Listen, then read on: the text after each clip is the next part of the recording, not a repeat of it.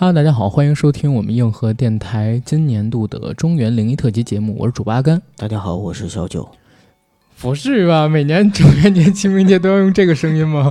我靠，配合一下啊！哎，非常高兴可以在空中和大家见面啊！又是中元节了，一年一度中国人欢度的节日，对吧？每到今天，我们都要呃去什么深山老林里边啊，或者说城市里边某个以山字为结尾的地标啊，去烧点纸，去扫扫墓，去带点祭品。祭奠自己家的先贤前辈是吧？对。然后我们硬核电台呢，也是发挥传统。其实从一六年建台至今，大家都会发现，每到什么中元节，每到清明节，哎，我们就会做灵异特辑的节目，号召我们的听友朋友来投稿。投完稿以后呢，我们会稍加整理，并且在灵异特辑当中把这些故事念给大家听。今年也不例外，所以阿甘在上周特地发了一个微信公众号，也在我们之前录制的节目里边说了一嘴，说如果大家有想投稿的，赶紧过来投吧。那现在呢，先得跟大家说几句话，什么话？第一是非常感谢我们今年依旧踊跃参与投稿的听友朋友们投来的故事啊。第二呢，是因为其实投的还是蛮多，但是有的写的比较短，有的在我觉得可能也没有那么恐怖。那今年我跟九哥可能会做一个事儿，第一呢，就是相对而言削减一些我们听友投稿投来的鬼故事的数量，或者说灵异故事的数量。第二呢，我们俩可能也会破天荒的把这些故事加以一些改编。如果确实是写的不那么恐怖的话，加一些改编，然后就没什么特别的了。再跟大家说明，就是每年我们都会在听友提供的故事之外，自己再来一个鬼故事嘛。今年的话。我们俩也准备了，然后我应该准备的比较不一样，是几个短片，都很短，所以大概有两三篇的样子，希望能陪大家过一个。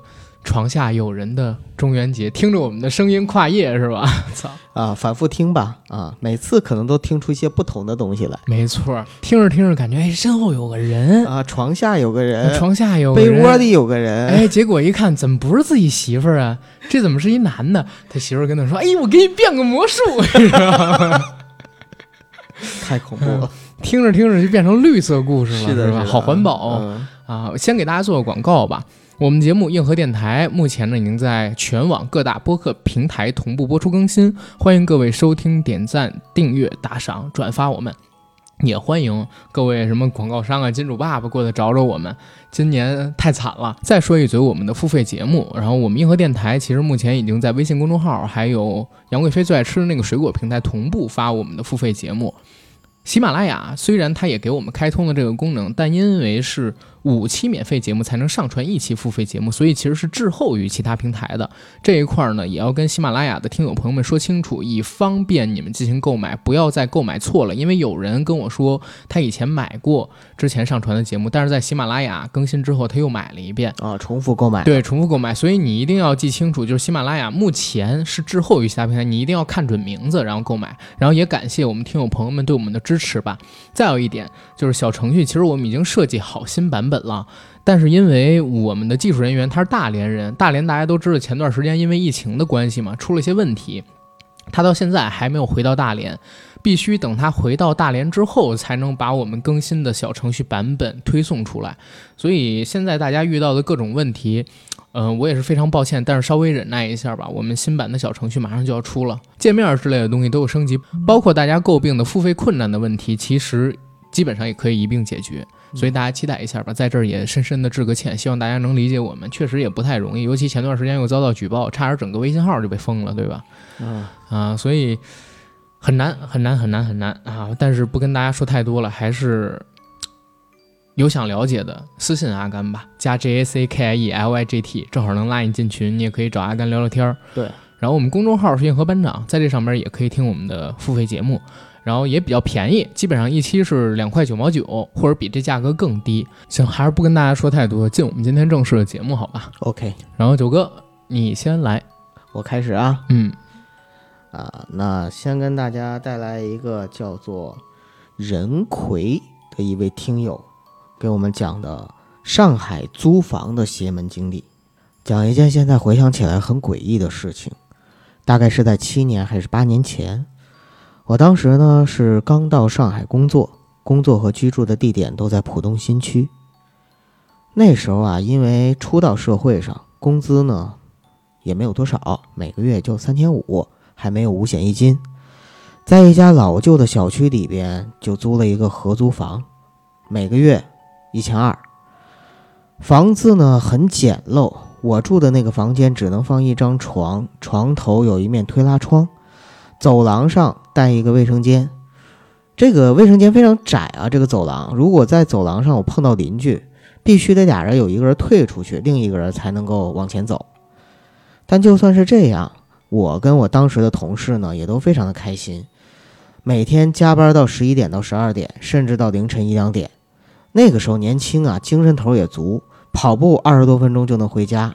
往往是跟同事在夜宵摊儿等到夜宵摊儿都要撤退了，我跟同事才分开。所以呢，每次回来的时候都很晚。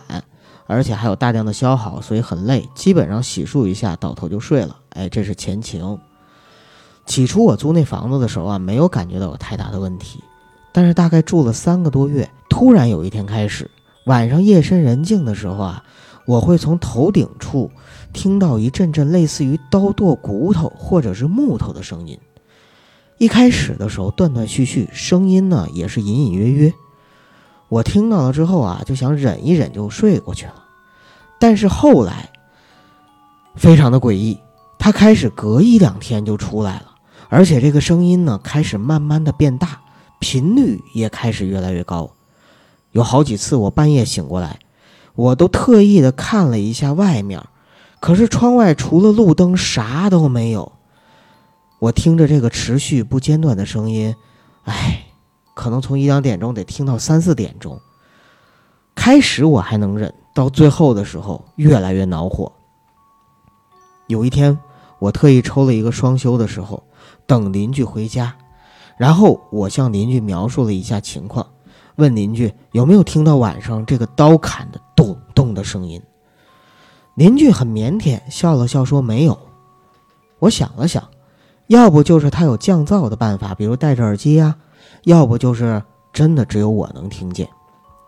和邻居聊过了之后，我心里有了盘算：如果这个声音还是会在晚上继续出现，我就拿着我自己刚买好的刀，跟他理论理论。不管是哪路神仙，我都得好好聊上两句。果不其然，当天晚上那个声音就出现了，咚咚咚，大半夜的格外清晰。我忍无可忍。就真的拿着刀，别在自己身子背后，然后就走了出去。当时我心跳的特别快，我能感觉到满脸都长红了，血液呼呼的往脑子上面涌。我直接拉开门，鞋也没穿，衣服也没穿，就穿着一个三角裤，然后挨个家的去听门啊。我就想知道那个声音到底是从哪间房子里面传出来的。直到我走到了顶楼。我才确认，没错，就是这里传出来的，咚咚咚，这该死的咚咚咚！我把刀子别在身后，敲了敲门，没人开门，声音还在，我这个火噌一下就窜了上来，然后我就用脚使劲的踹他的门，直到踹的完全听不到里边那个声音了，然后我继续等，楼道里还是黑的，也没有人管我。我也不说话，等了大概三到四分钟，那个声音再也没有出现过，我也慢慢的冷静了下来。我在黑暗里拿刀指了指门，什么也没说，转身就走了。当我回到出租屋的时候，我发现我自己的门都没有关，我也没管，把刀子往枕头下一塞就睡了。别说，还真管用。自那之后，那个声音就再也没有出现过。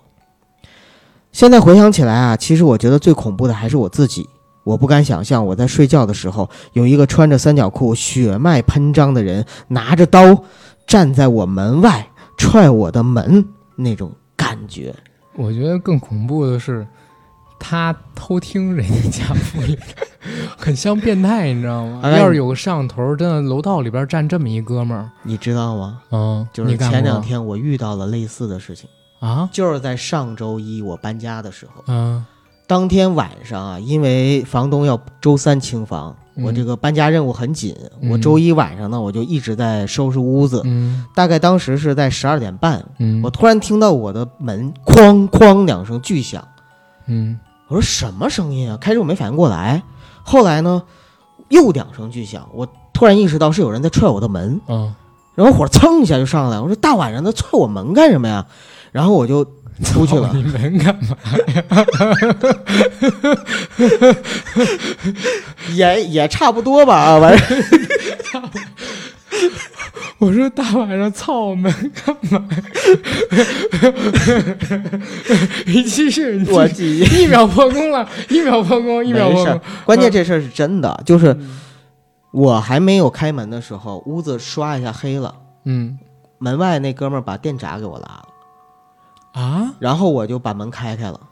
我开开之后，看到外边站一大哥，嗯光着膀子，穿个短裤嗯啊，身材魁梧啊，然后非常的愤怒，说大晚上你不睡干嘛呀？然后我说怎么了？晚上叮咣干嘛？人睡不睡觉了？就特别激动，你知道吗？嗯然后我说你是谁呀、他说我是我就楼下的。他说你知道吗？你在这住了两年了吧？我说是啊，我住了两年。他说你住两年里边，你知不知道每天晚上你都吵？我说我啊不知道啊。他说直播的是不是你？我说是我呀。他说每天晚上都整到十二点半、一点、两点的，还让不让睡觉了？他在楼下怎么听见的？他三楼的呀。啊，然后我说我说大哥。第一，你从来没有跟我反映过这个事儿，我根本就不知道三我楼下还住着个人。然后这社会人大哥脾气挺好啊，忍两年。对，第二，你你那那你行，你你跟我说了，确实也十二点半了，很晚了，我不我不弄了，行不行？他不行，不依不饶的。嗯然后他说你把你房东电话拿过来，然后我要给你房东打电话。我说这么晚了，房东都睡觉了。他说睡什么睡？我都不睡了，谁也不能睡。我说你别吵吵，吵吵的话那个。楼道里边一吵吵就上下的屋子特别响嘛，我说别的别人都吵着别人休息，他说谁睡呀？谁谁也不能睡，我都不我都不睡了，谁也不能睡，就特别特别激动。啊当时我真的怕了，啊因为你知道吗？如果说他是一个跟我讲道理或者怎么样的没问题，但是他当时那么激动的情绪，我特别遇上兵，对我特别特别怕他冲动，嗯然后我就一边安抚他，我说对不起大哥，我确实。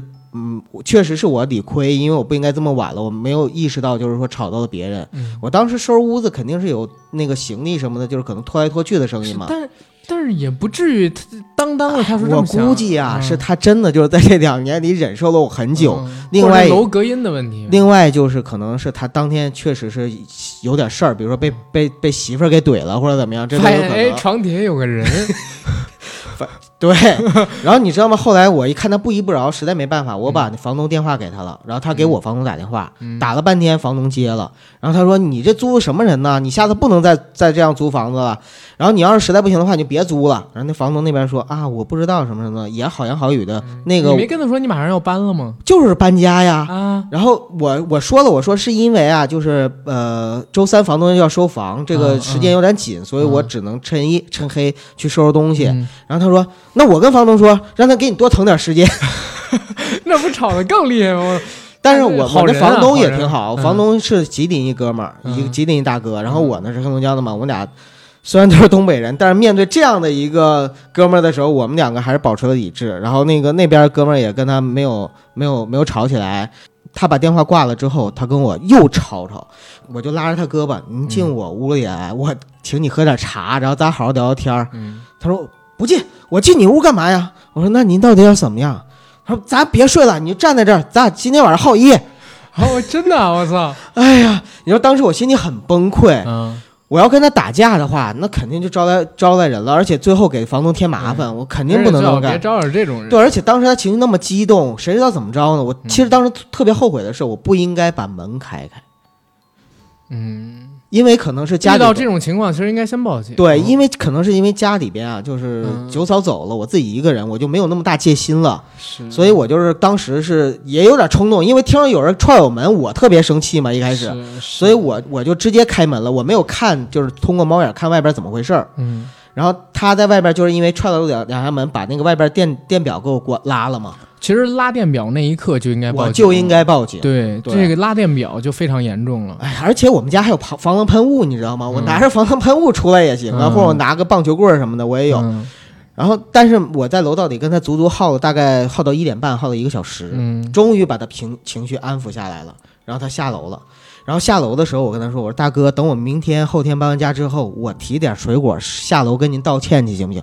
他说：“不用，我不需要接受你的道歉，你赶紧走了就行了。”如果道歉有用的话，哎，他真说了这句话。如果道歉有用的话，要警察干什么？他真说了这句话。我操！哎呀，哎，但是我觉得又特别逗。那大哥那么激动的情况下，第一，他没有说一个脏字儿，嗯，然后就他没有骂人，因为他要骂人特别不符。对他要骂人的话，我估计我可能就也也就。不一定就是能惯着他的。然后第二点是我们两个谁都没动手，嗯，就是如我我觉得是这样，哥，你容我说一嘴啊，如果那大哥是那种能动手的人，他也忍不了两年。其实我想了想，可能就是因为忍了两年，然后我我确实是惹到他，实在是就是压倒骆驼最后一根稻草了，然后他就。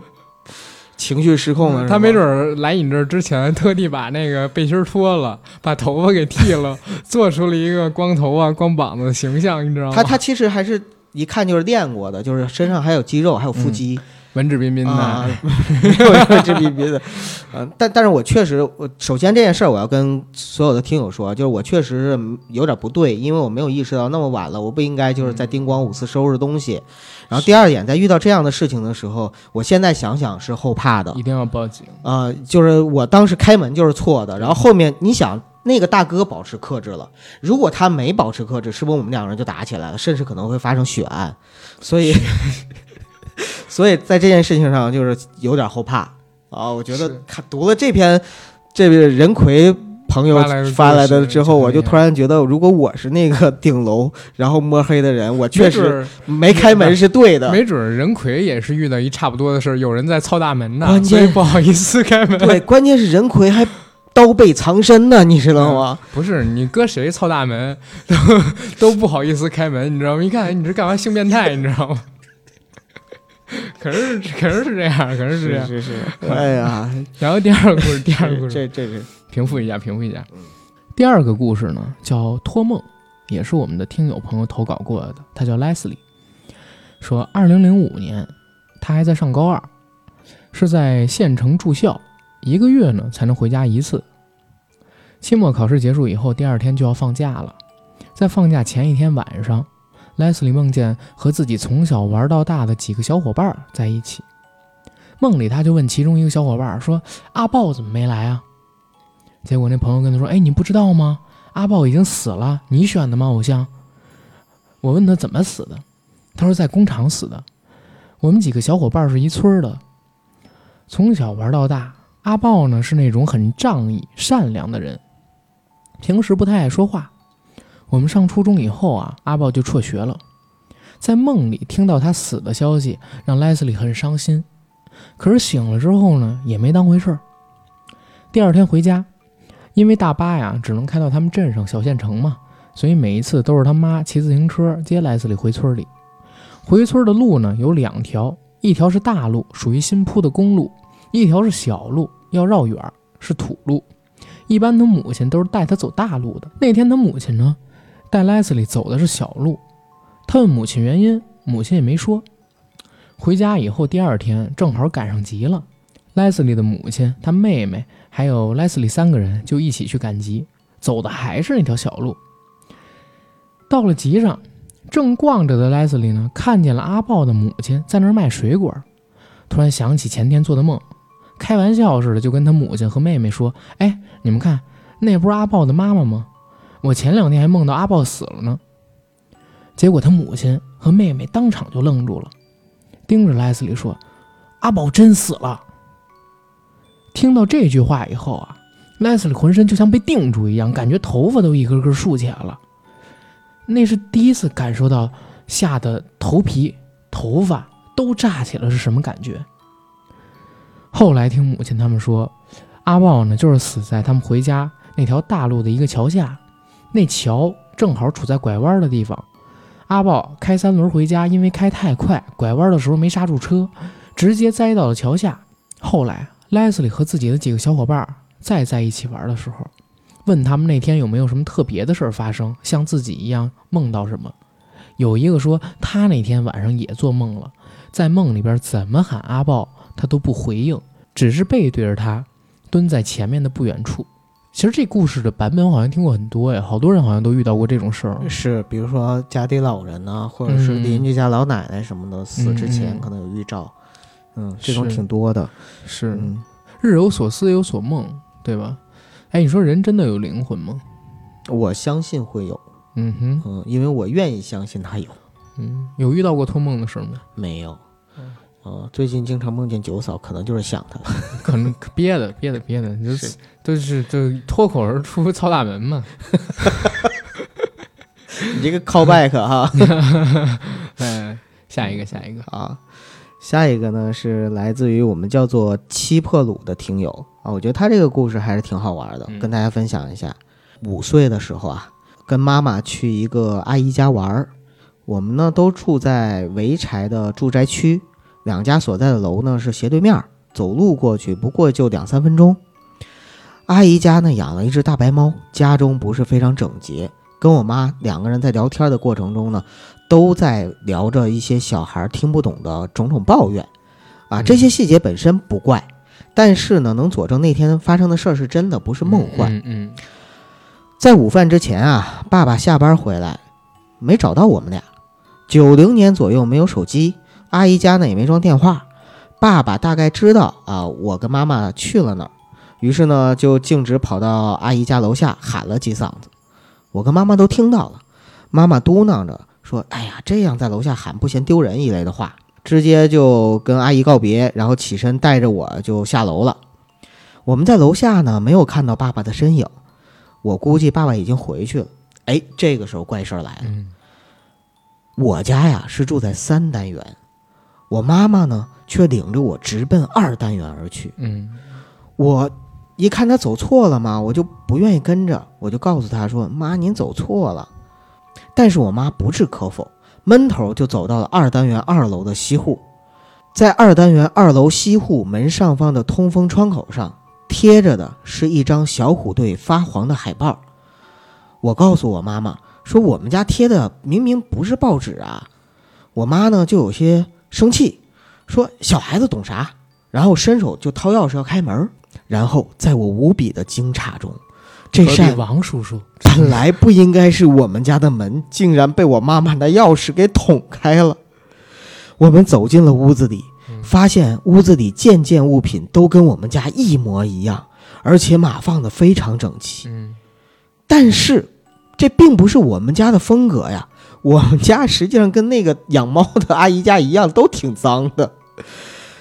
而且还有一个，这个家里边呢有一些灰尘和蛛丝网，显得好像很久没有住过人了。嗯而且我爸也不在家。我问妈妈说：“爸呢？”妈妈说：“爸爸今天中午不回家。”哎，那我就想到了，他刚才在楼下喊，难道妈妈没有听见吗？但是我当时害怕，我没有问。嗯我幼小的心灵承受不了这种怪事儿，回到本来属于我的那间房子里边，然后倒头就睡了。等我醒过来的时候，我发现我的爸妈在厨房里面做饭，嗯我疯了一样的跑了出去，然后我一看，我是在三单元，我们又回来了。嗯这件事儿影响了我的一生，令我对世界上种种神秘怪奇的事情都有了很多的好奇心，嗯也有了更大的接受程度。当接触到多世界的相关理论时，我如获至宝。我就想，当年到底是我真的闯入了平行宇宙、平行空间，还是我太小了，把不可靠的那种梦幻当成了真实？但是现在我已经没有办法去判断了。是的，哎，这个故事你要细思是有点极恐，对对吧？细思极恐啊，我觉得这个还行，可以。啊。你觉得是哪种？我倾向于认为这是一个真的无意中闯入了平行嗯空间的这样的事情，因为它太小了，它这个事儿的话，现在可能也没有办法去证明或者说验证什么东西。嗯嗯嗯，没法儿去验证是什么东西。我的妈呀，这个这个故事其实真的啊，你自己想一想，真的还蛮吓人的。他这个故事让我想到了一个就是以前看过的知乎上面的故事，嗯但这最后讲吧，最最后可能我把所有的故事就不讲了，我讲那个故事，很哦跟这有点像。可以可以可以，还是接着讲我们投稿啊。嗯，然后这次来的投稿，他名字我不会念，叫什么范，对吧？下次要怕我们不知道怎么念你的名字，你就直接发一我们能看得懂的名字来。没办法，英语二级。然后这件事儿呢，是发生在他表姐（括号舅舅）家的故事，大概发生在十一年前。因为上班路程太远，表姐和姐夫零九年从通州搬到了表姐姥姥家留下的房子。那是位于红庙北里的小区一栋老式的筒子楼啊，基本就在那个黄茂桥那边。这栋筒子楼呢，建于五六十年代，原为某厂职工宿舍，两三户人住一个类似三居室格局的房子。三居室还叫筒子楼，嗯我天啊！但是没有客厅，厨房、厕所呢也是共用的。表姐和姐夫住在进门第一间南向的房子里，窗子临街。但是由于房子过于破旧，总让人觉得玻璃乌漆麻黑的，擦也擦不干净。刚入住的一周呢，除了生活中那些琐事儿，没有发生什么奇怪的事儿。一周之后，到了晚上凌晨的时候，姐夫说他总是能听见窗户在响，不是那种窗户荷叶生锈发出来的声音，而是像那种有人用指甲轻轻敲击玻璃的声音。起初谁也没当回事儿，就这样又过了几天。姐夫深夜的时候总觉得窗外吧有人影在闪过，他问表姐有没有看到，表姐说没注意啊，是不是外面车灯什么的照出来的？姐夫觉得可能是刚搬到新环境还不太适应，再加上这间房子比自己之前住的环境差太多了，心里比较敏感。好在姐夫也是大大咧咧的性子，这事儿呢几天没有答案也就习惯了。然而事情并没有随着姐夫的习惯而转好，反而变得越加诡异。姐夫夜里睡觉的时候，总是恍惚觉得身边像坐着个人，而且呢胸口憋闷，喘不上气。一天，表姐和姐夫从朋友聚会那儿回来，姐夫喝的酒比较多，倒头就睡了。到了大概凌晨两三点的时候，姐夫一睁眼，看见前面居然有一个老头的脑袋，双眼直勾勾的盯着他。姐夫噌就吓得坐起来，把灯打开，结果发现开了灯之后，房间里空空荡荡的，根本就没什么老头。表姐问他撒什么癔症，姐夫说他看见一老头，吓他一跳。但表姐什么都没看到，只是认定表姐夫喝多了，哪有什么老头啊？可是从这天开始，姐夫就连续的在发高烧，后来严重的到每天都躺在床上迷迷糊糊，嘴里边咿咿呀呀说胡话，谁都听不明白的地步。姐夫的母亲知道之后，赶紧着找亲戚从通县村里请了一位大姑（括号啊，这个称呼是官称还是街坊们的称呼，他也不太清楚）。那位大姑呢，看了一眼，说：“姐夫是不是最近招到什么了？有没有去啥特殊的地方啊？”表姐说没有，并把之前姐夫遇见的事儿都说了一遍。大姑说：“咱们先看看怎么回事，让舅妈去厨房接碗水，再拿双筷子过来。”舅妈照办之后，那位大姑拿起了这些东西，用筷子在碗里画圆圈，然后呢，又用筷子反复的戳碗底，嘴里好像在念叨着什么。不一会儿。筷子竟然立在碗中的水里，没有支撑物啊！这就让大家看的眼都直了。虽然以前也听过类似的事儿，但都是当故事听，这回亲眼所见，让人不得不信。随后那大姑又咕囔了几句，跟表姐说：“没事儿，放心吧，是家里人。”转过头呢，又跟舅妈说：“姐，您父亲没见过他，发觉屋里来了个外人，想把他赶走。”这事儿啊，还得您跟老爷子说清楚。现在给老爷子烧点纸，顺便呢念叨念叨，让老爷子安心。舅妈赶紧带着表姐下楼烧纸。等回来的时候，姐夫已经不说胡话了，睡得很平静。到第二天早上，烧也退了，人也清醒了。表姐跟他说了昨晚的事儿，姐夫完全记不起来了。后来也没再发生过什么奇怪的事儿。这个故事是过年的时候表姐和舅妈讲给我听的。表姐说，她要不是亲眼看见筷子就那么立在水里，她压根儿也不信这回事儿。至于大姑又做了什么法，怎么叫的魂儿，他们都没有亲眼看见，也不敢妄加揣测。鬼神之事无从定论。恰逢中元之际，讲段小故事，给听友们增加一点饭后谈资。最后祝硬核电台越办越好。谢谢谢谢。嗯，这个故事有点意思哈。啊，家里住进了陌生人，其实就是老丈人看看女婿哈。不是不是老丈人，是他嗯舅妈的父亲，啊，对对对，舅妈的父亲。应该是属于外公。嗯嗯嗯。然后想把陌生人赶走，嗯那就是说这个外公还在一直在家里庇佑着自己家人。对，其实挺恐怖的，你知道吗？就是哪怕不害人，我知道家里边儿，比如说像我爷爷，要现在还住在住在我这儿，我我我哪怕不干什么亏心事，我也害怕。而且你要打个飞机什么乱七八糟，还被人给注视着，那那个感觉真的挺不好的。呃，就是那个我们烧纸的时候，往往嗯都要说几句话，对吧？对对对比如说要跟先人说、嗯，说这个，就比如说给您烧纸啦，或者是怎么样，然后保佑保佑我们家人呐、什么的。嗯，所以我觉得这个其实也是一种传统，就我们可能不知道我有用没用？有用没用，对，嗯但是我们还是会说。你就像那个最近两天晚上我不是跑步吗？嗯，走在这个街上，已经看好多画圈儿了。对对对，对，在那边就在烧纸钱嘛。然后其实警察你要想管也能管，但是人家往往也都不管，这这应该没法吧管。你管了这个，从道德上边啊，周围人就会指责你。虽然从法理上边来讲，你说的没毛病，嗯，是吧？？怕人把这个树林儿、公园里边那些树给烧了，这纸一飞起来，确实挺难办的。但是从情理上面来讲，你也不敢嘛，对吧？就只要你不在长安街上贴，你 别瞎说话啊！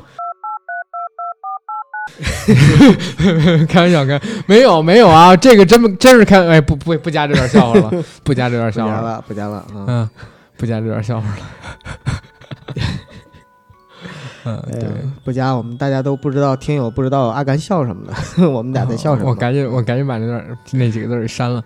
嗯，哎，嗯过两天我就要回家去扫墓嘛，对，然后我母亲跟我说，就今年比较特殊，今年让我自己去。啊啊，明白。那你说对啥？对啊，因为确实很特殊啊。就嗯你妈妈说今年特殊是很正确的，为啥？因为今年你们家又添丁进口的呀。哦，那那倒不是，我我是是因为那个我妈今年去我姥爷那儿，然后觉得我长大了，让我自己去给我父亲还有我爷爷他们烧纸啊啊，是这样样这样比较特殊。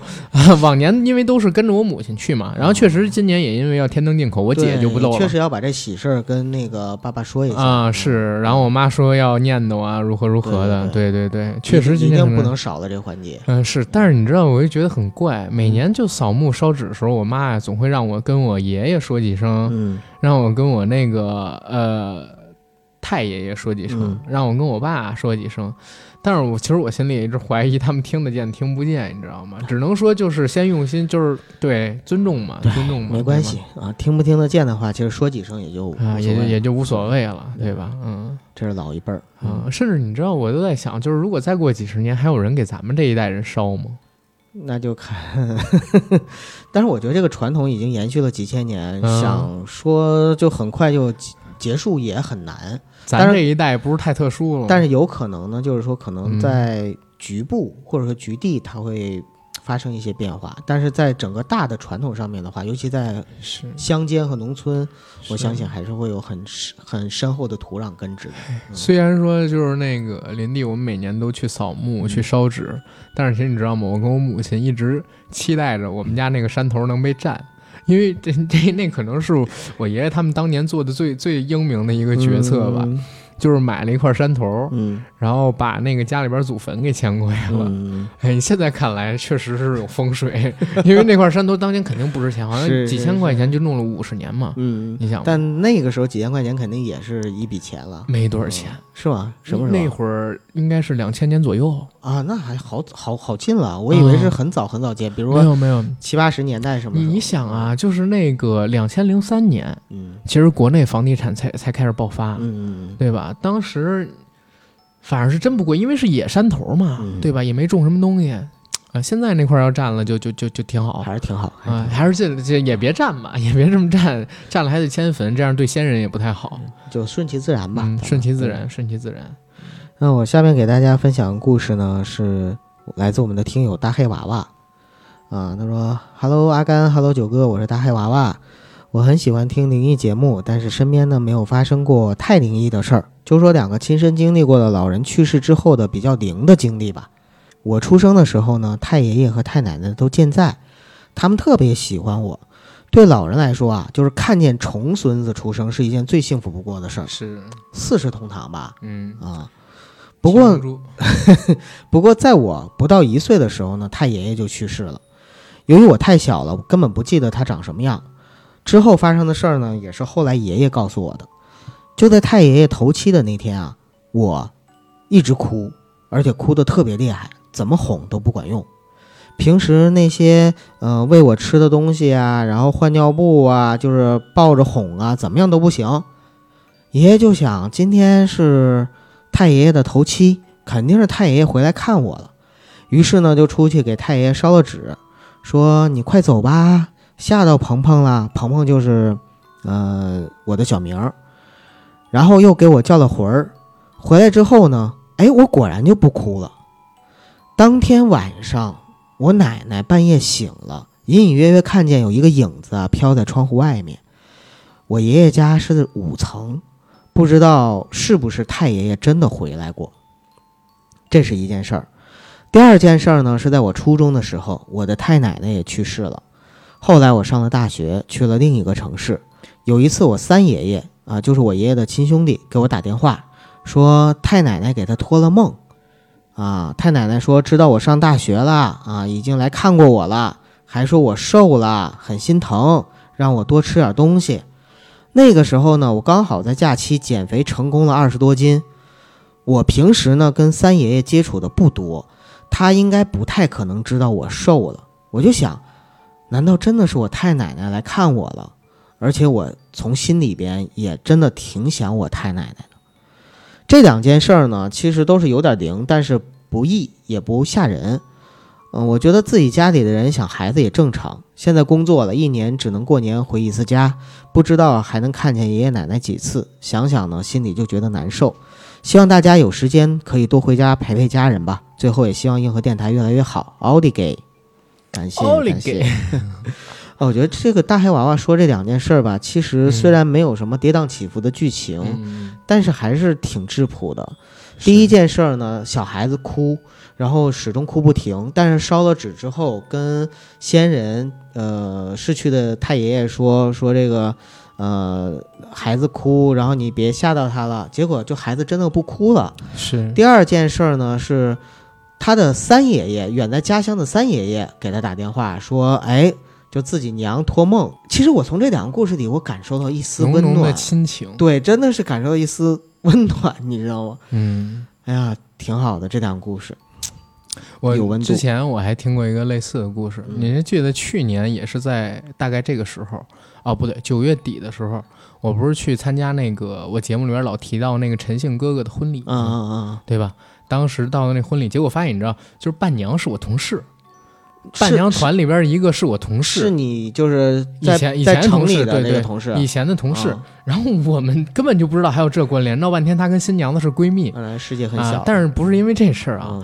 那哥们不是考上清华吗？嗯，当时考完了清华，就是好像政府，就是我我们当时那个村政府还特地就给了他一笔钱。那是，那然后高材生那当然是。然后他他爸呢又请了，因为我奶奶家跟他们家是前后邻居，嗯啊是隔房，就请了那一条街，大概得有八九家那胡同里的。大家一起吃饭啊啊！然后当时还说说，哎呀，就出成绩前一天还梦见什么。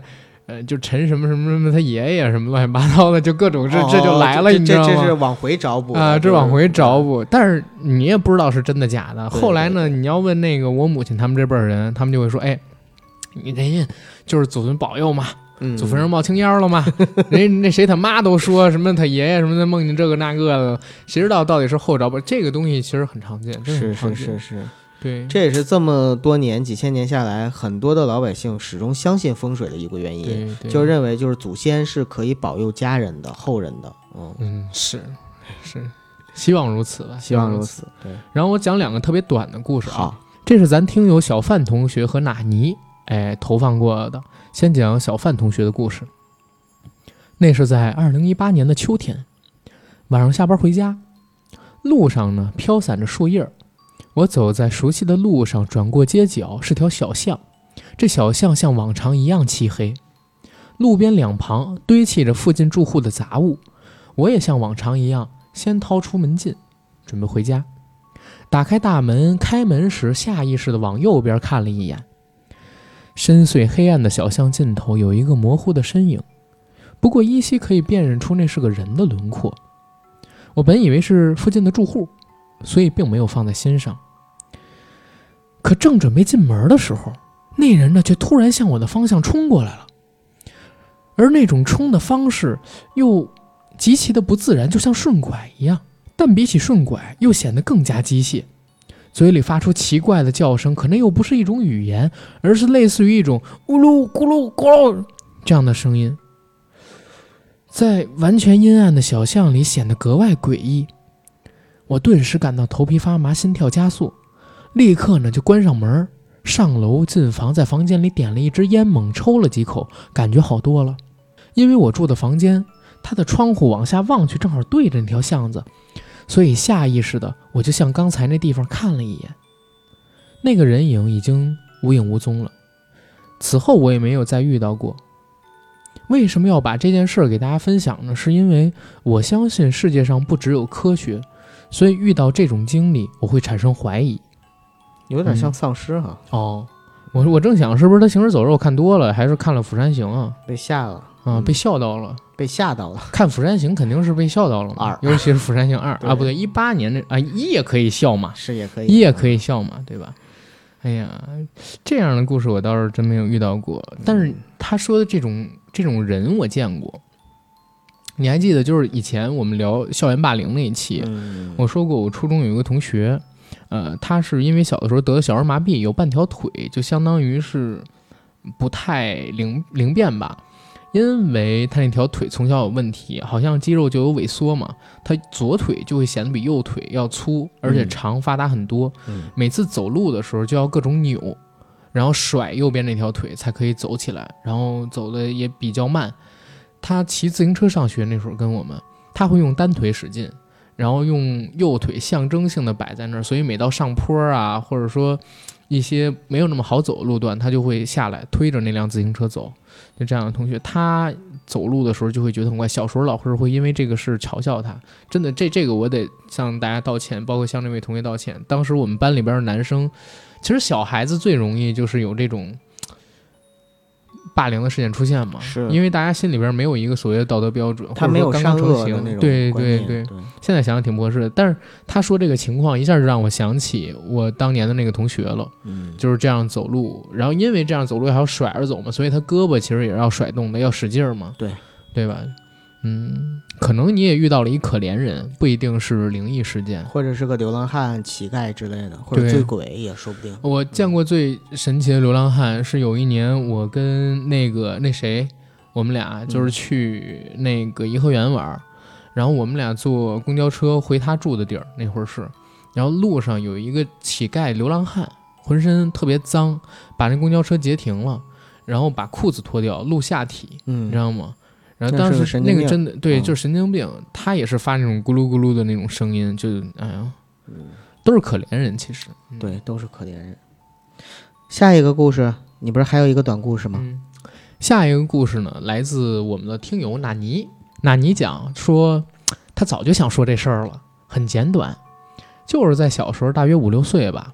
一天晚上在吃晚饭，他看到家窗户后面有个白色的鬼脸，突然把他给吓哭了。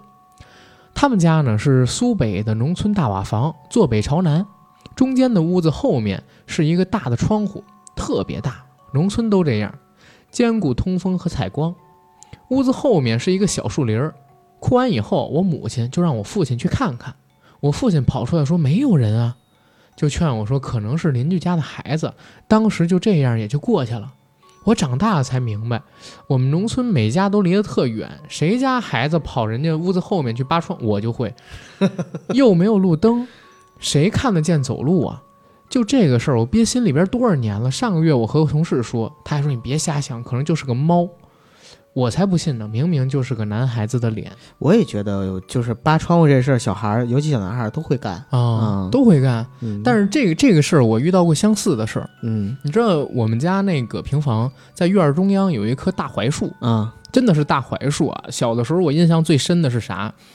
这些年好了，好像是从我高中开始，呃，我二舅就弄来了一种农药。那种农药要埋在那个树根儿，嗯，然后大概是两尺到三尺左右的这么一个位置，就不会再有绿色的虫子。嗯，我小的时候记得特清楚，就是一到春夏交际的时候，就有那种细的跟毛毛虫一样会吐丝的虫子，要不然掉下来，要不然就是掉那种虫子屎。东北叫羊喇子，我不知道那个叫什么，反正就是那种很很恶心的虫子。我小的时候你知道吗？看到那种虫子特别多，我就会拿呃签子。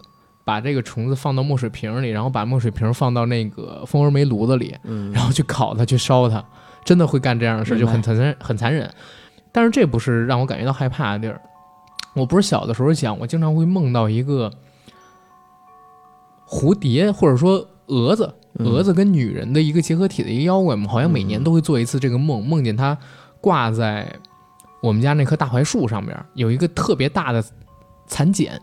啊，或者叫蛾子茧吧，就特别大，里边是一个上半身是女人，下半身是蝴蝶或者说蛾子，然后长着灰色的那种带眼睛的那种翅膀，就是那种蝴蝶的翅膀有那种像眼睛一样的图案。我有画面感。对，非常大的那种图案。为什么会有这样印象？我就怀疑是因为，因为每年到秋天的时候，那些绿色的毛毛虫。它会变成蚕蛹，然后从蚕蛹里边破茧而出嘛。嗯，到时候就会搞得我们家院子里边经常会发现，在某些角落，然后有一个蚕蛹，一打开就是一大个。我甚至在我们家那个窗户，窗户的外沿儿。就是不在屋子里啊，是在屋子外边那外沿儿看到一个手掌这么大的蛾子，哇，那太大了，对吧？手掌这么展展开翅膀啊，嗯，展开对展开翅膀很大了，对，很大的那么一个蛾子，我就可能就是因为看到这个觉得很害怕，确定不是蝙蝠？不是，真的是蛾子，因为它翅膀上面带那种眼睛的图案啊，对吧？张开翅膀之后，手掌那么大，没多大，也挺大了。就作为蛾子来说，那你说的手掌是多大的手掌啊？是咱们现在这个，咱们现在手掌不大吧？我觉得就挺大了。你的手掌应不大，不是？不管是谁的手掌，因为蛾子一般来说它没有那么大嘛，就我们看到。但是整棵树，你想想那么多虫子，那虫子真的多，因为我们家那棵大槐树真的好多好多。是，对，哎呀，反正真的是印象很深刻。然后我小的时候就因为这个做到哪个梦嘛，所以我在想，他小时候会不会也是看到类似的东西，然后觉得是。反正你这肯定是心里有阴影，我觉得，嗯，留下了阴影。但是他这个的话，不知道是是不是小男孩趴在后窗户看，所以只好暂时将我眼睛闭了起来嘛。对。那我再跟大家分享一个，是派大星吃了吗？我们这位听友叫派大星吃了吗？啊，吃了啊。然后他呢是有一个绝对亲身经历啊，可能不是非常精彩的故事。说小的时候啊，在奶奶家，奶奶家是生活在农村。有一次，大概早上六点来钟起来上厕所，当时大概三四岁的样子，因为太急了，所以就在旁边的小水沟里就解决了。再睡觉醒来以后就一直发烧，吃了退烧药也没有用，大概是连续两天吧，还是不见退烧，不知道是出于什么原因。我的奶奶呢，没有带我去医院，而是直接找了一个类似神婆的人去见神婆的。这段记忆呢，已经非常模糊了。我只记得神婆说过一句话，她说你在上厕所的时候，后面有个人啊拍了你一下。现在想想，可能是因为害怕吓着我，就说是有个人拍了我。但是我在水沟上厕所的时候，清晰的确认过，路边一个人都没有，不然我也不会在有人的情况下做这种事啊！我小学小小时候三四岁的时候就这么有羞耻心吗？最后请了一些法师做了一些法事，当天呢就退烧了。这个呢是本人的亲身经历啊，是我是黑龙江绥化某地的人，不过建议广大网友还有阿甘九哥生病了先去医院啊，中元节快乐！最后加一句，现在定居在青岛，阿甘和九哥可以来玩哦，带你们嗨。青岛，青岛挺好，我还真的挺想去青岛玩的。有机会，有机会。对，嗯，呃，如果要去青岛玩，咱们这个听友朋友可不可以带我们吃嘎啦，然后这个呃喝啤酒？呃，是是是是这么说吧 这？个我不知道。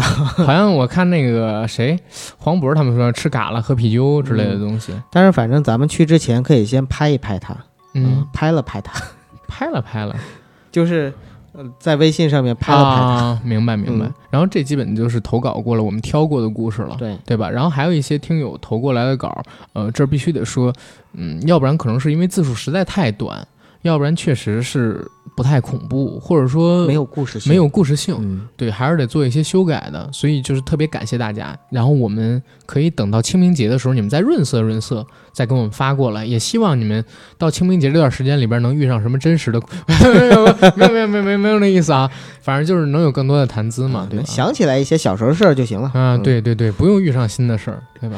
然后给大家讲一个我准备的故事，这个故事不一定算灵异，甚至可以算科幻，叫“别告诉他们你能看见”。有听过这个故事吗？没有。非常火，这个故事。我给大家讲的这个故事啊，叫“别告诉他们你能看见了”，作者呢叫做赵华宇。然后这个故事是发在知乎上的一个付费回答或者说付费文章。我其实自己已经付过费了，但是因为大家没付费嘛，所以我只能念到免费文章部分的截止。剩下的故事，如果大家还想听，大家自己到知乎上边去搜吧，好吧。故事的名字叫《别告诉他们你看得见》。你失明了，突然有一天你恢复了视力，但脑子里边却有一个声音说：“别告诉他们你看得见。”你对脑海中的声音产生了诧异，但并没有放在心上，仅当作是狂喜时产生的幻听。夕阳透过窗户，把房间照得昏亮。你贪婪地用视线舔抿过墙上褪色的海报，书桌上整齐摆列的书籍，以及床头柜上摆放的一朵鲜花。此时，你才发现万物原来是如此的可爱，你恨不得把它们都装进自己的眼睛。铃铃铃，过了好一会儿，你的喜悦被一阵铃声打断。桌上的闹钟提醒你，此时已经是下午六点，天色将暗。你打算下楼走走，看看夕阳无限好的黄昏，看看街上来来往往的行人。临出门的时候，你扫了一眼墙角的盲杖，没有选择携带。但还没有开门，你的父母就推门进来了。你虽然有些奇怪，父母下班比往常要早一些，但没有多言。你兴冲冲地告诉他们你恢复了视力，他们也很高兴，甚至为你做了一顿丰富的大餐。这一餐你吃得好高兴，甚至和父母说了很多平时羞于出口的话，可他们只是听着，默默点头，没有多话。可能是因为开心，晚上你睡觉的时候，嘴角都带着微笑，意识昏昏沉沉中，好像过了很久，好像又是一瞬。你再次睁开眼，眼前是温柔的橘光。你坐在书桌前的椅子上发呆，有个声音突然在你脑中响起：“别告诉他们你看得见。”你愣愣地看了眼闹钟，此时显示的时间是下午五点四十五分。你刚刚经历了一次死亡，也是你的第一次死亡。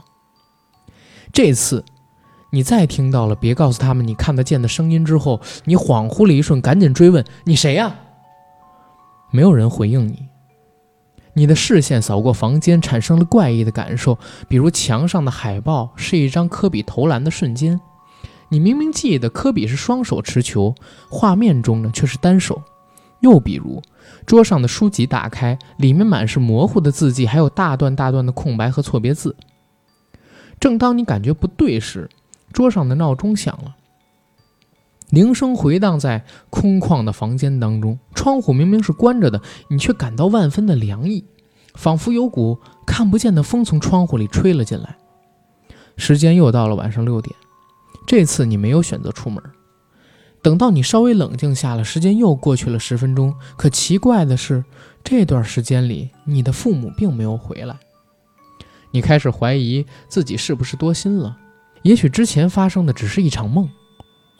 所以你打算下楼去散散步，但握住门把手的那一刻，门开了。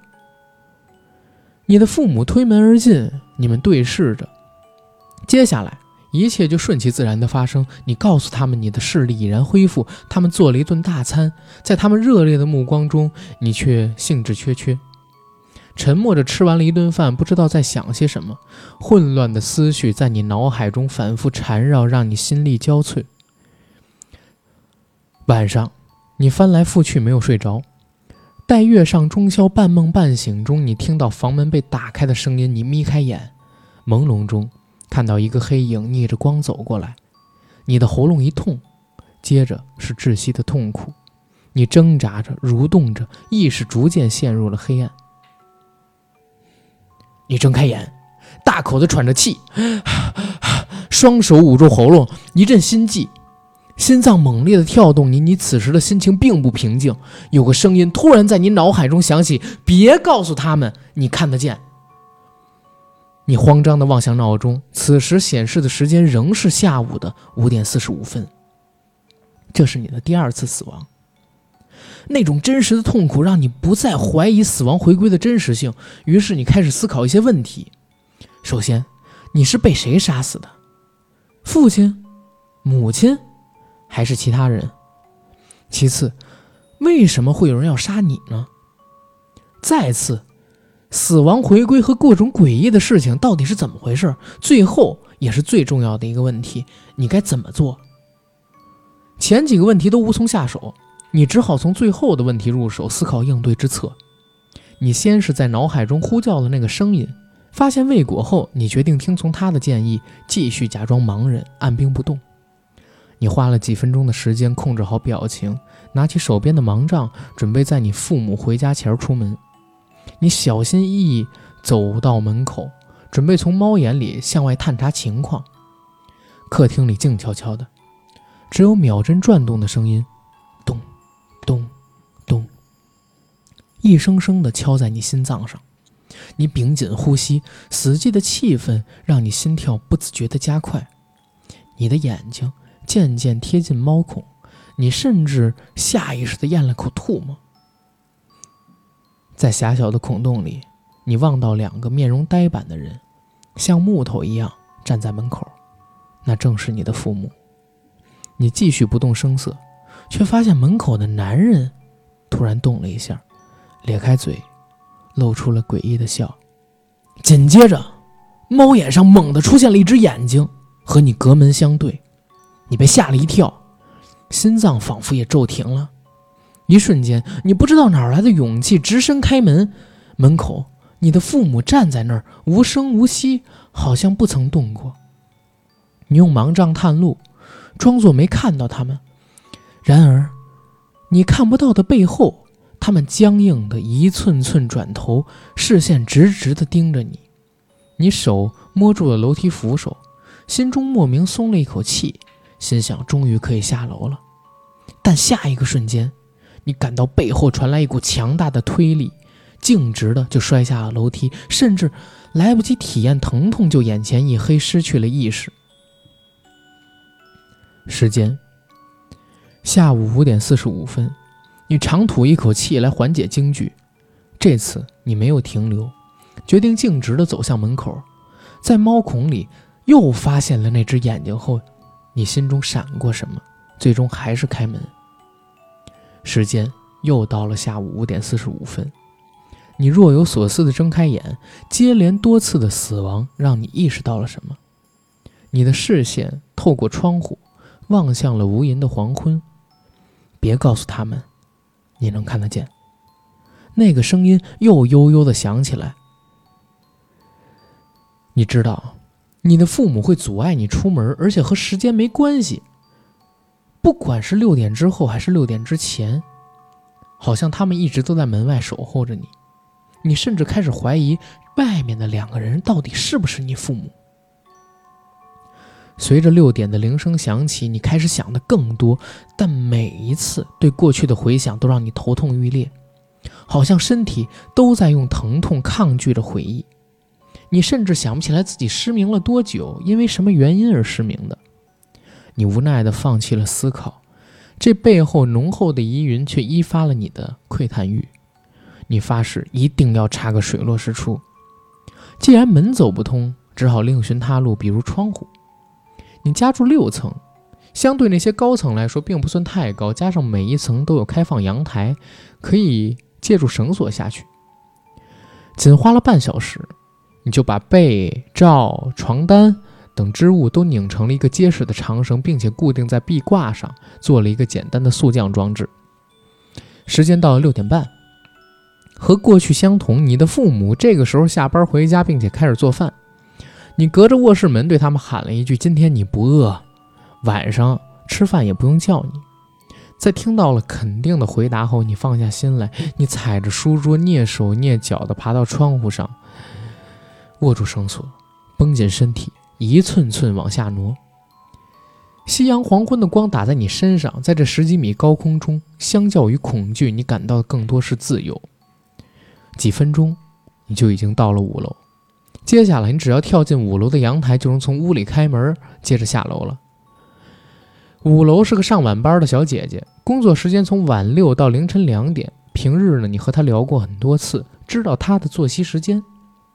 此时，他肯定不在家，所以你根本不担心会被发现，可以放心行动。你控制好呼吸，准备最后的下降。但下一刻，你视线的下方，眼角的余光中，一只手臂从阳台上伸出，抓住了绳子。你感到一阵剧烈的晃动。在跌落的瞬间，看到了一张没有生气的脸。伴随着一声重物坠地的声音，你最后的视线被雪给覆盖了，陷入了黑暗中。时间五点四十五分，别告诉他们你能看得见。随着那个声音再次响起，你的拳头奋力捶在了书桌上。操！这是你弟不知道多少次死亡。也许已经开始习惯了死亡，你的愤怒并没有持续多久，你很快就冷静下来。这一次的死亡告诉你，窗户出逃的路线也行不通。当然，你会想更多，比如五楼的小姐姐为什么会在家，联想到之前你父母还未下班就站在门口的情景。你心里想过一个念头，也许他们从没有真正离开过。你无力地往椅背上一靠，望向那张发黄的海报，不知道是不是错觉。你觉得里面的人似乎动了一下。这一次的死亡让你变得十分慎重。你没有走出卧室，一直待到六点半。你的父母回来，吃过饭以后，你同往常一样打开收音机，听了一小时的相声和两小时的有声小说，以及半个小时硬核电台。最后，听着网课入睡。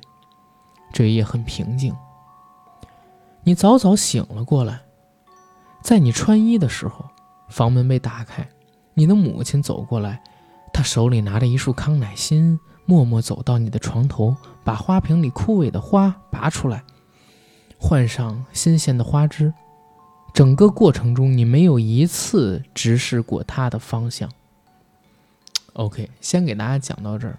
这个结尾不给大家剧透，这个故事非常有意思，很勾人啊！我我很期待这个结尾，写的真好，嗯，写的非常好吧？对对对，这个设定也棒。而且我得说一嘴啊，这个设定还是命题作文，哦，是有人提出的这个问题，然后有很多人根据这个设定来创作没错没错。但是我觉得赵华宇的这个故事是我看过的这个命题作文里边做的最精彩的，嗯然后也推荐大家去看啊，给他创点收是吧？因为这个东西毕竟是一个付费文章。对，嗯，哎呀，有点像《忌日快乐》那种感觉，对，就是不断的死，不断的死。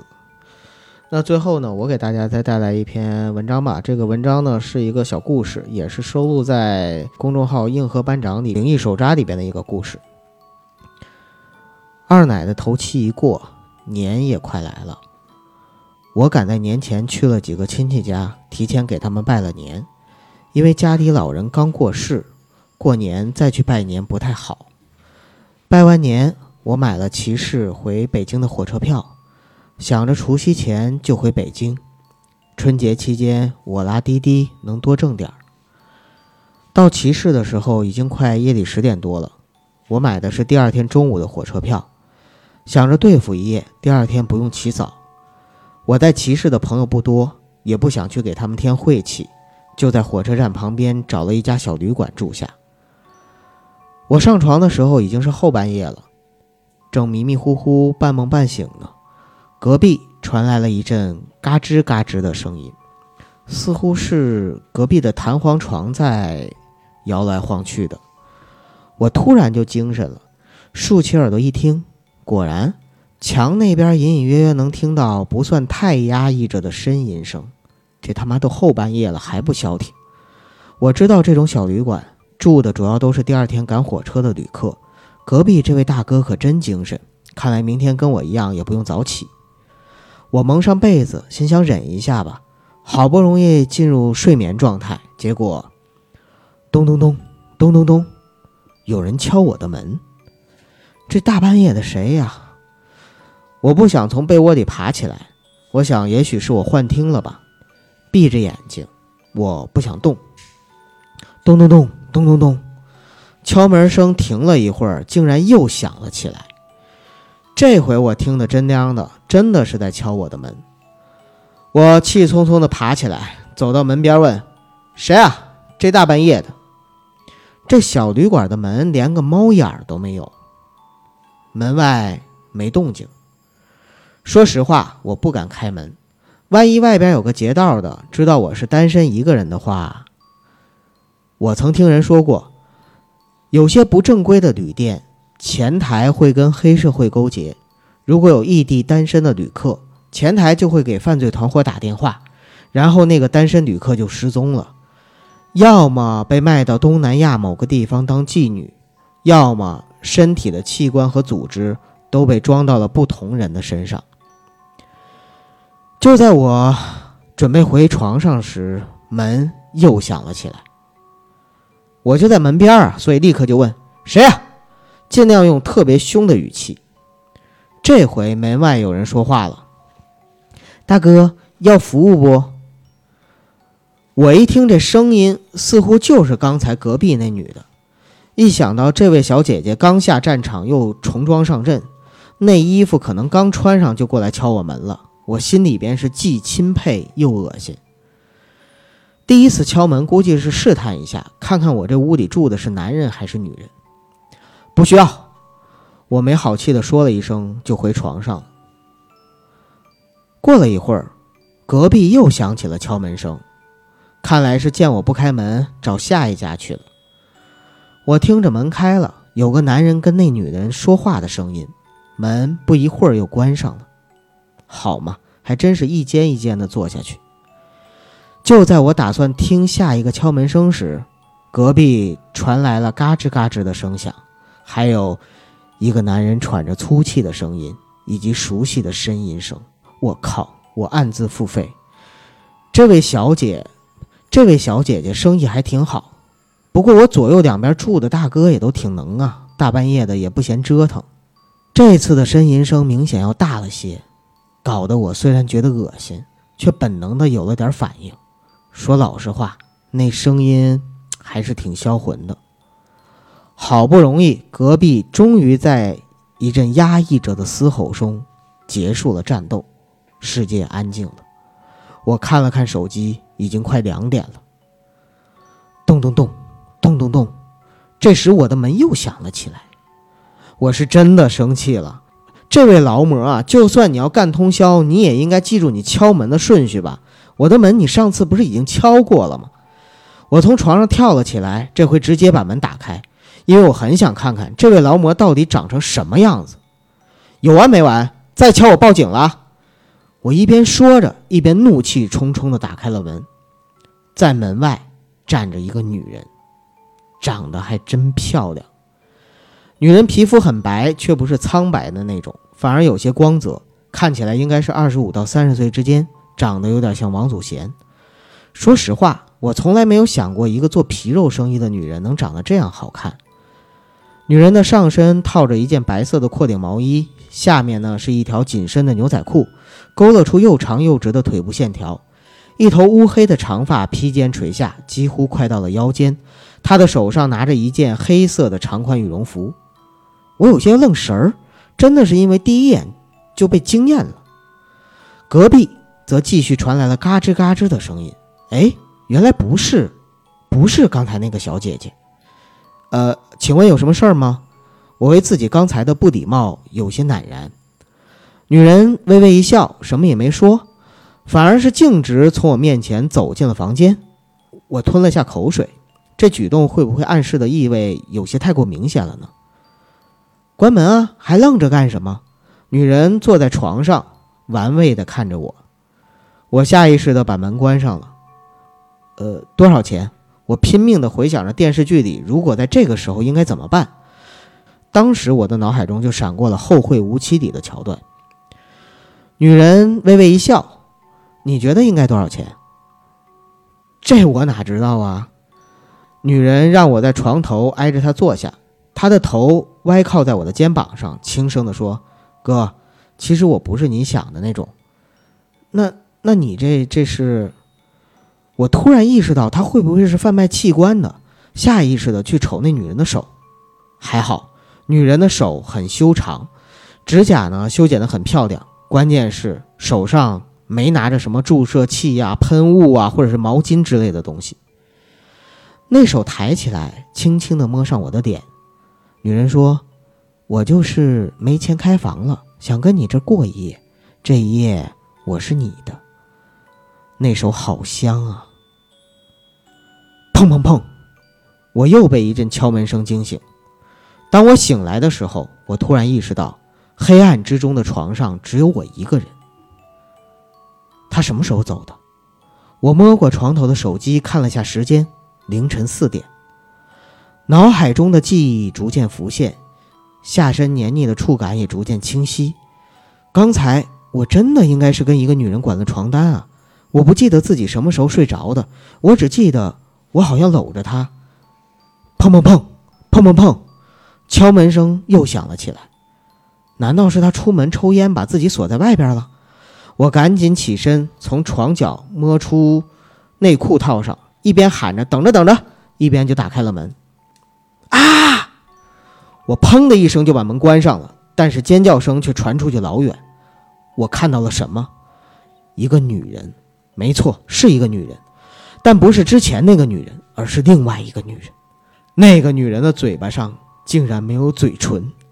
她的口中滴着血，上下两排雪白的牙齿和鲜红的牙龈一并露在外边。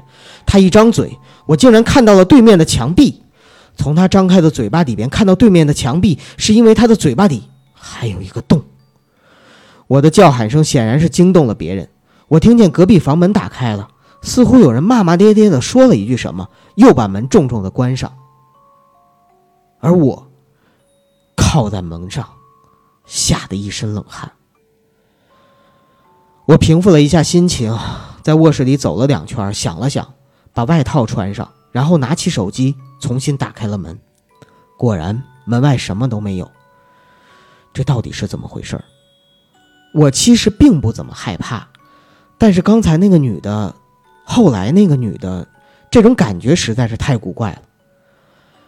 我下了楼，我要找老板。一般这种小旅馆。老板或者打更的，应该就睡在靠门口的房间里。我找到一间房间，走过去敲门。门开了，里面是一个睡眼惺忪的老爷们儿，看上去比我大些，大概四十多岁的样子。咋了？这么晚，有啥事儿啊？看来我吵醒了他。请问你是这个旅馆的负责人吗？我尽量让自己显得有礼貌。啊，我是老板。你啥事儿啊？这么晚？我把后来开门看到那个恐怖女人的事情，就跟老板详详细细的描述了一下。我说着说着，我发现老板的脸色变了。我刚说完，他一把把我拉进屋子，然后关上了门。这吓得我一把抓住手机。我也不知道为什么我要抓手机，但是总觉得抓点什么心里才踏实。然后我也会后悔，为什么我自己就贸然下楼了，还没带个防身的东西？这要是万一……我正慌着，那个老板看我这模样，突然就笑了。吓着你了，大兄弟，没事啊，别害怕。怎么跟你说呢？那个老板挠了挠头，说：“你刚才看到的呀，是我媳妇儿。”我一听，原来是夫妻店儿。我媳妇儿啊，去年就死了。因为信息量有点大，我实在不知道该怎么描述当时的情景。旅馆老板告诉我，他媳妇儿生前就是干那个的，跟他搭伙过日子，白天开店，晚上卖淫。可是去年有个原本在大庆犯了事儿跑路的小伙子，在旅馆过夜，老板媳妇儿过去，不知道怎么就呛呛起来了。两个人，小伙子也是个愣头青，掏出一把改装的枪，直接怼到老板媳妇儿的嘴巴里，砰的一枪就给老板媳妇儿给崩了。自那之后啊，这旅馆被警察封了一年，前几天重新装修，刚好开业。老板说完这个话，我整个人感觉轻飘飘的。老板，你就这一个媳妇儿吧？嗯呢。后来你没再找？哈哈，咋的？你还要给我这老头子介绍个对象是咋的？不是不是，我的意思是说，你还有没有什么媳妇儿啊、闺女儿什么的？我心中想的是那个长得像王祖贤的小姐姐，老板显然是误会了我的意思。no，他的脸色一变，一边摆手说：“没有没有，就我老头子一个人，我这连个女服务员都没有。”一边就把我推出了门外。老板的话又隔着门飘了过来。不过怎么你看到的似乎跟别人看到的不一样呢？我记得当时出事的是二零三，哎，你房间号是多少啊？我没有回答。回到自己屋子里后，我把门死死的锁住，穿着衣服，收拾好行李箱，在房间的椅子里坐到了天亮。天亮之后，我第一时间就退了房，在火车站挨到了上车，然后回了北京。我清楚的记得那天我开的房间就是二零三。这个故事是裂口女来的是吗？没有，但是这个故事呢有一个原型，我记得我之前曾经好像是听过类似的一个故事。嗯，我们今天。中元节，说是灵异特辑，但我不知道到底算不算灵异特辑。每一次录完所谓灵异特辑之后，都会陷入到这种迷思当中去，因为我们好像讲的不是什么灵异故事。哎，无所谓。嗯，但是呢，我觉得有意思的地方在哪儿？有意思的地方在于，虽然我们这么没谱没落。但是我们好多听友朋友似乎却很喜欢这个系列，所以才导致我们每年都鼓起勇气做一做，是吧？难得就是每年有两次机会，阿甘和小九会给大家讲讲故事。嗯，对，所以希望这期节目大家可以，嗯，听得开心，收获快乐，收获快乐。然后想投稿的人别着急，等明年，然后你们再多积攒一些这个经历，好来给我们投稿所谓的灵异故事，嗯，是吧？然后。我觉得今天节目可以到这儿了，可以了，差不多了。嗯嗯。然后想加群的记得加 J A C K I E L Y G T，让他拉您进群。想做嘉宾的也是加这个所谓的微信，并且发我一份您的很简单的个人简历就可以，好吧？